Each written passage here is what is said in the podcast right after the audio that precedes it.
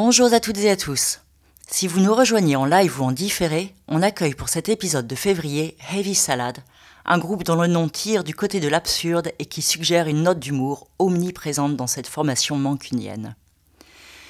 Niveau musique, on se situe du côté cosmique de la chose.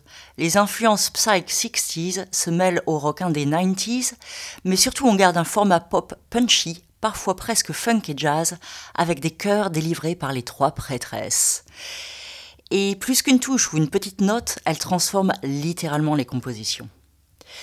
Depuis sa formation à l'automne 2018, Evie Salad n'a pas chômé. Un premier album, Cult Casual, sorti en 2020, deux tournées en tête d'affiche, une apparition à South by Southwest, des sessions radio dont le show de Steve Lamack sur BBC Six qu'on ne présente plus, et les voilà prêts à sortir leur deuxième album. Un double album même, Long Wave Part 1 et Long Wave Part 2, enregistré en partie avec le producteur star Steven Street, qui a travaillé avec Blur et les Smiths, et une autre partie produite par Christophe Bride, français basé à Salford, qui a travaillé avec A Certain Ratio, dont Martin Moskrop et Donald Johnson font d'ailleurs une apparition sur les enregistrements. Et c'est Lehman et Rob Glennie, deux des trois membres fondateurs avec Alan Hutchinson, qui nous rejoignent pour quelques questions. Mais avant, on écoute le tout nouveau single Weirdest of the Weird Shit. Et au cours de l'interview, on jouera aussi Reverse Snake, issu de leur premier album, ainsi que Wrong Widow.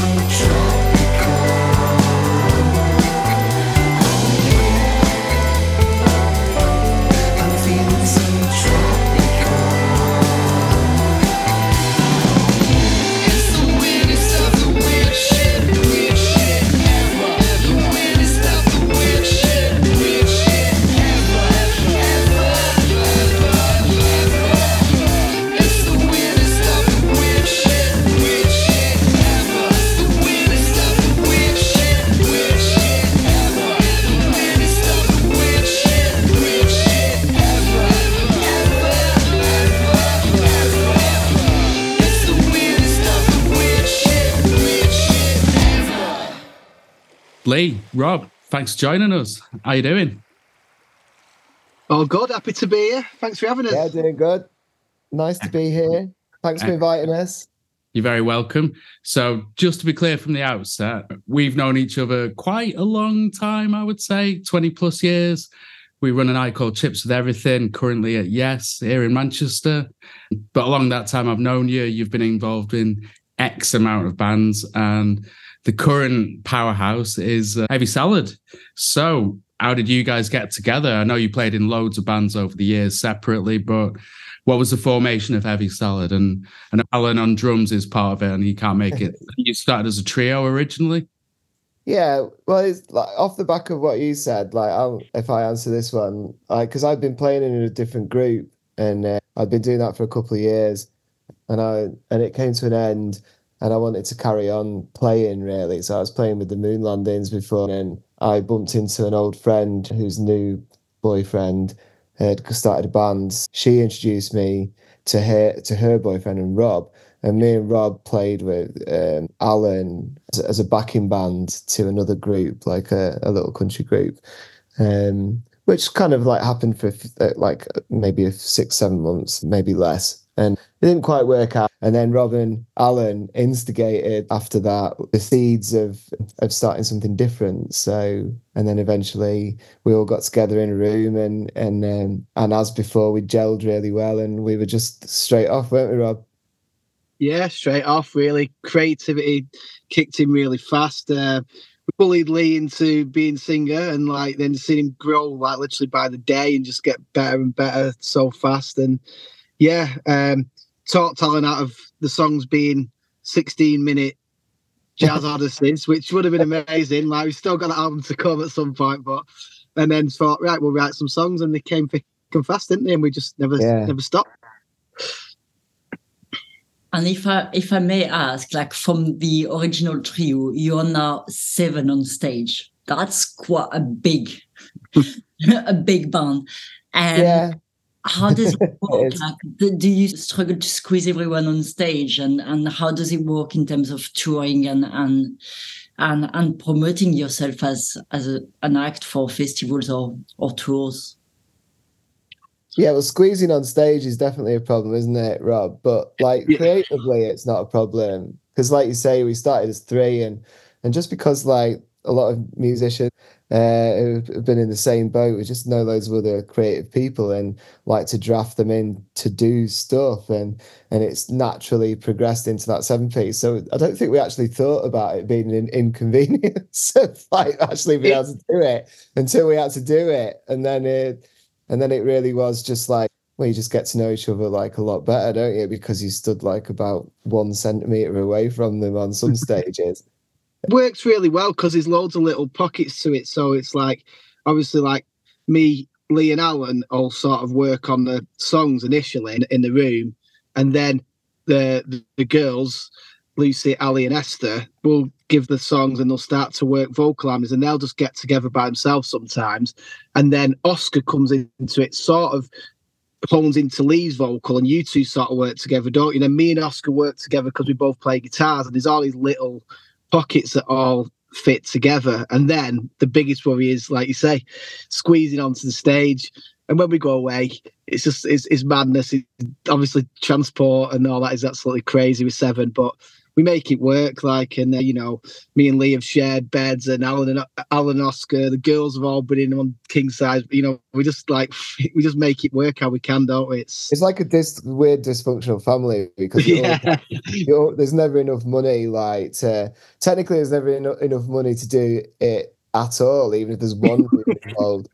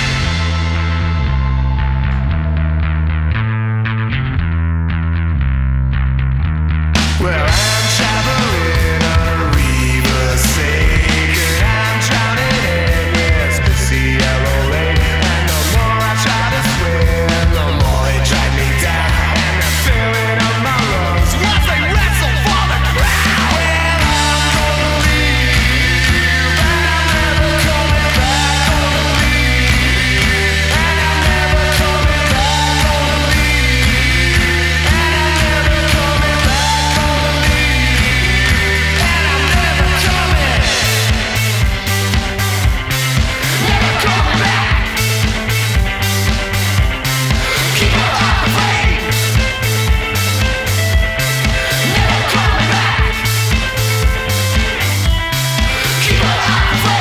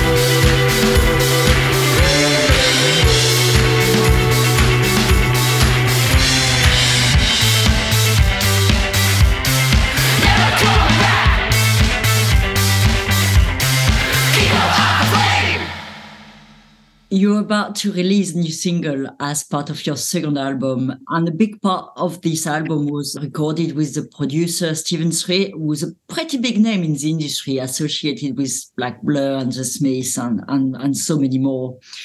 Can you talk to us a little bit about the recording process and how different the experience was from your first album? Well, the, the, the whole this album, its entirety, the whole, there's 18 songs on the on the album altogether. And everything was written during lockdown because obviously our first record came out during lockdown. We were in, we were in our stride, we were feeling good, we were doing good shows and stuff, and it stopped. So me and Lee, bored out of our minds, obviously, just like everyone, and, and sort of just started sending so, loads of songs back and forth each day. So Lee would send me a song with like you know drums and bass, and and I'd put some guitar, and I'd send Lee a track with like a you know a, a guide drum and guitar, and Lee would chuck bass and vocals, and we just started throwing these songs. We had them all written, so when we got into the rehearsal room, like it was like we already knew these songs that we'd never even jammed together. So this wasn't an album where anything was sort of jammed out at its conception. It was all written back and forth, and it just it felt really nice. By the time we got down to Stephen, we'd cut some some songs with with Christophe Bride in Manchester, who's French actually. Christophe's from uh, Brittany. Um, he, has been in England for like 35 years as a producer, but he's done the chameleon and stuff. So we did some stuff with him and we did some guide tracks with him. And then by the time we got down to Street, to Stephen Street, we'd been in the studio with Chris and we were kind of ready for it, weren't we? And and Stephen's yeah. just the ultimate I mean, Jedi style kind of knows what you're thinking, like ultimate professional sort of just streamlined. He's really lovely, but quite like he has a way of getting his way. If you get me, he's got. I go. I really like this riff. He's like, doesn't work that. Like, and and and he sort of subtly gets his way, but really good at, at, getting a sheeny poppy production, which is obviously you know you can hear it in his blur stuff, but just a dream to work with, really. But yeah, it was like? interesting to work with him because he's very meticulous. I guess is the right word. Meticulous, yeah, that's um, the word. Because obviously the Smiths and Blur are the two huge acts, but you know, obviously done all the stuff with the Cranberries. Um, and the last band he did before working with Heavy Salad was the Pretenders who, who know their way around the studio, obviously. And it was an amazing experience anyway to be in the place. Um, it was an eye opening, and, be, and being in St- Stephen's bunker was great because we were next door to Damon's uh, synthesizer stash, and it's just like a, you know, it's bigger than probably some people's flats. It's just like you know, it's just full of synthesizers. I remember you telling me at the time about the, the synthesizer wall. I was yeah. not to take anything away from working with Christophe as well, because we've worked with on the first album, and Christophe probably did the lion's share, like maybe like, like two thirds of this album, and Stephen did another six tracks out of the eighteen. So that was great, and it's always good working with different producers, as as different musicians will know if they're listening. Um, digging a little bit deeper in the music industry system. A couple of years ago, you crowdfunded a trip to South by Southwest when you were actually starting the work on this second album. And and you, you've also had a lot of plays on BBC Six and with Steve Lamacq and taken part in many festivals. Now, I just wanted to ask a bit more about how does um, a self-funded act navigates the big industry machines like this and and do they actually help uh, in terms of getting press getting a record deal or more gigs? Yeah it's very it's very difficult as an independent artist and because the system is probably like swamped like in a lot of ways. And I'm sure that the music industry has always been swamped, you know, like with regards to the amount of people taking part and but there's obviously like less money for development and there's less money for venues and and obviously people aren't selling records as much, which is these are all really obvious things, but they kind of really drip down into how you get perceived and how you have to work for yourself. Sometimes it's a struggle because like you have a lot of work to do, but the, there's pluses to it. There's pros and cons to it. Really, there's not many bands who have produced the pretty much three albums and own all their material unless they're independent. Uh, and we're free to you know, use our material that we own, like a lot of acts and artists and bands wouldn't be able to do. But what comes with the machine is obviously a little bit of uh, help when it comes to like kind of radio and agents and all the rest of it. And having been kind of on the skirting edge of the band who were in the system, it was interesting to like watch how. So when we when I was playing bass for the Moon Landings, they were getting a lot of play, but they would the label would like pay for the pluggers and you would be introduced to agents who would have i guess the best way. Say it would be almost like the speed dial to all the kind of festivals that you need to do and stuff. And then it, as it trickles down um, the more you have to do yourself the more you're having to do the persuading on your on your own. To answer the question as well the things that i've noticed is there's like little there's like little steps to the music industry i think that you have to try and climb. Some of them seem impenetrable and some of them don't. And things like around the time of south by southwest it makes it easier. We, we were doing a, a uk tour when we got back and it makes it a bit more interesting a bit easier when there's things like you've been played south by southwest and you you work with Stephen, people's ears prick up a little more. I've noticed. So like you, you know, certain venues that it'd be hard to get through to and speak to will go, oh yeah, we saw those guys at South by Southwest or Stephen Street. Oh yeah, we'll have you and we'll take a chance on you coming down, you know, playing in a a decent sized venue on a Thursday night and you know places like the trades club and things like that and places down south and some bigger venues they sort of help temporarily and then it fades off a little bit until something else happens I, I, guess is is but but it does help a little with, with things like the more the bigger festivals you play and working with a named producer does open a few little doors. It just it yeah, does help still have, still like even if you're working with a manager and you're working with like a small team you know you do notice that the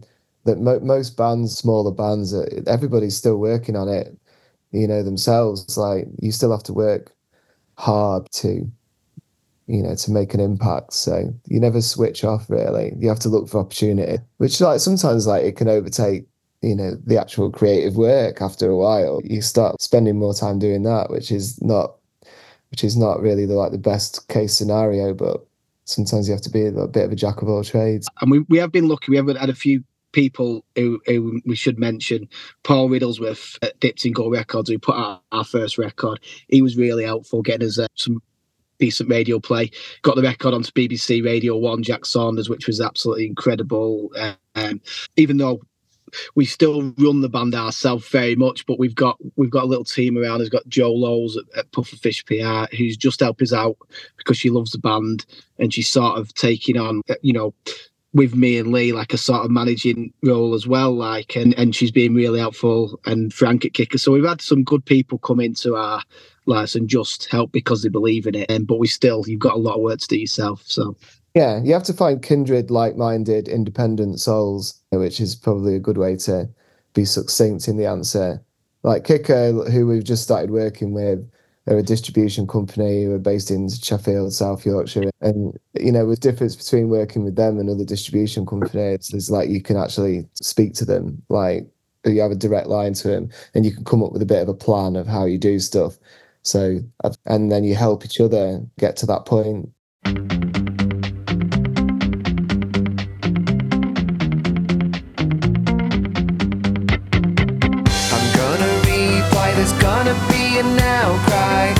Cause I'm typing in the wrong window.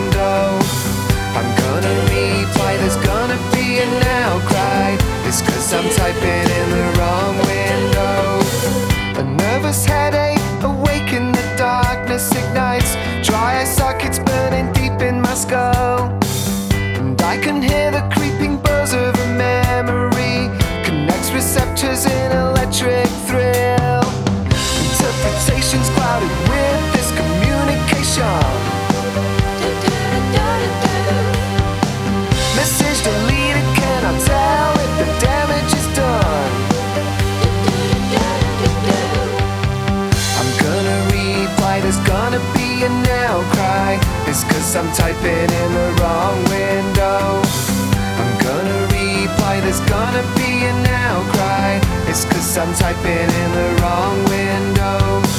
I'm gonna reply, there's gonna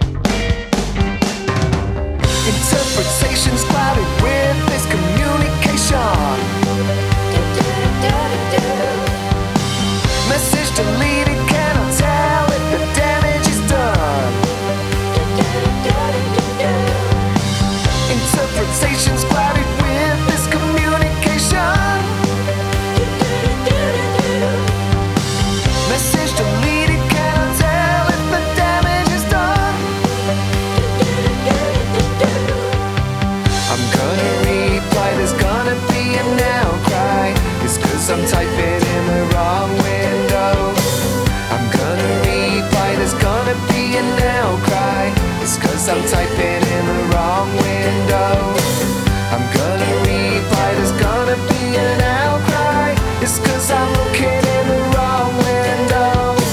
I'm gonna reply, there's gonna be. It's cause I'm typing in the wrong window. Right. I'm just gonna start wrapping things up. What I've always heard since day one, I think, is the core element of just pure fun in your music. It's just I don't know whether at times there's a serious element to it. I don't think so, but the core element for me is just the joy in it. And um, what's the kind of spark of that? And is that down to influences? Is that into records that you're into together, or or what? I think we just like I think we just like writing pop songs. It's like an experiment in some ways. Like me and me and Rob like would be probably quite as happy just making really like dark, doomy desert rock and or or making really like kind of obtuse electronic tracks or also you know we both we, we come from that background of being um, experimental independent uh, but obviously we've got a lot of other kind of influences and and heavy salad was a good way to distill them into almost like a kind of a, a, being experimental in a different way which was like trying to figure out how to write a, like a beatlesy chorus or i mean we love like psychedelic pop groups like from the 60s and 70s we love like new wave groups like you know we love stuff like you know blondie and talking heads and beatles and and then modern, more you know, '90s groups like who we, when we were young, like Blur, Super Furries, and you know, and then there's tons of great bands around now. You know, people like Black Midi who like push the envelope with you know really obtuse songs, but they're still like three minutes and they're still really poppy. And I think there's just this album kind of explores that a lot more, doesn't it, Rob? It does, and I think it really helps that we like there's seven of us, and we all really like each other. You know, we we argue about stuff. Don't get me wrong. Like Lee always says, we could have some stories for a book from when we went to America and we won't say them on radio and, and other places that we, everyone. The thing is about Heavy Salad is we have a good time. Like everyone likes to have a bit of a bit of a party in like more ways ways than one. But like we seem to have an ability to do that and then get up the next morning and play a show. Yeah. Like, because the songs like in the evening when we're playing a gig, like we try and get everybody involved. Like because it's like a communal experience. But it's important to be able to make a connection, and I think that's what Heavy Salad's about, like making that connection. Because lyrically, some of the songs are like really good fun, but from an affectionate point of view, for stuff that we find funny or in our worlds, like. But sometimes the, a lot of the songs are kind of based in a sort of kind of weird melancholy or trying to find like your place in existence and then obviously when you're together with everybody maybe that's what our place in existence is having fun doing this and then passing that into the audience and then hopefully them giving you that back yeah it's a mixture of something that's got kind of like a sort of serious and melancholy background that's splurged out like a kind of party it, do, it does work but it's funny because like we only pick up on it but you know, we'll go away places and the conversation never dries up, the party never. St- and uh, uh, the few times I've like dawned on me is like when we were in the studio with Ross, with Ross Orton, and he just turned around a few times, like, "Do you guys ever shut up?" Like, and he was just like, we were like, "No, yeah. not really." Like, and uh, but we have written the doom metal album, haven't we? We have got, a, we have actually got a, a, sort of desert doom metal album written. We'll have to go to the desert to record that at some point, like, but. Brilliant. In the, well, that's in the bag. that I'm looking forward to. And yeah, well, after DJing for the last 20 odd years with you, Lee, I, I know all about the party and bringing everyone in. So that's what we do, right? Yeah, yeah. It's like like that's what music's all about, isn't it? It's like kind Absolutely. of bringing people, it's bringing people together. It's making a connection in some way, and I think yeah. that's what Heavy Salad is trying to do at its heart. Um, it. Well, then, talking of that, thanks for joining us. Um, this mix is epic. I've got to say that. So can't wait for everyone to hear this, and uh, we'll catch you on the road soon. Everybody, everybody enjoys the mix, and everybody's get on it with uh, weirdest of the weird, which is which is our new single out now. Thank thanks for having us, guys, and uh, merci beaucoup to anyone listening. Merci encore et Rob pour cette interview. On passe tout de suite au mix concocté par Lee de Heavy Salad, et c'est une heure de joie, de danse et de fun. Nous, on se retrouve le mois prochain. It is the dawn. It is the dawn. It is the dawn. It is the dawn. It is the dawn. It is the time. It is the time.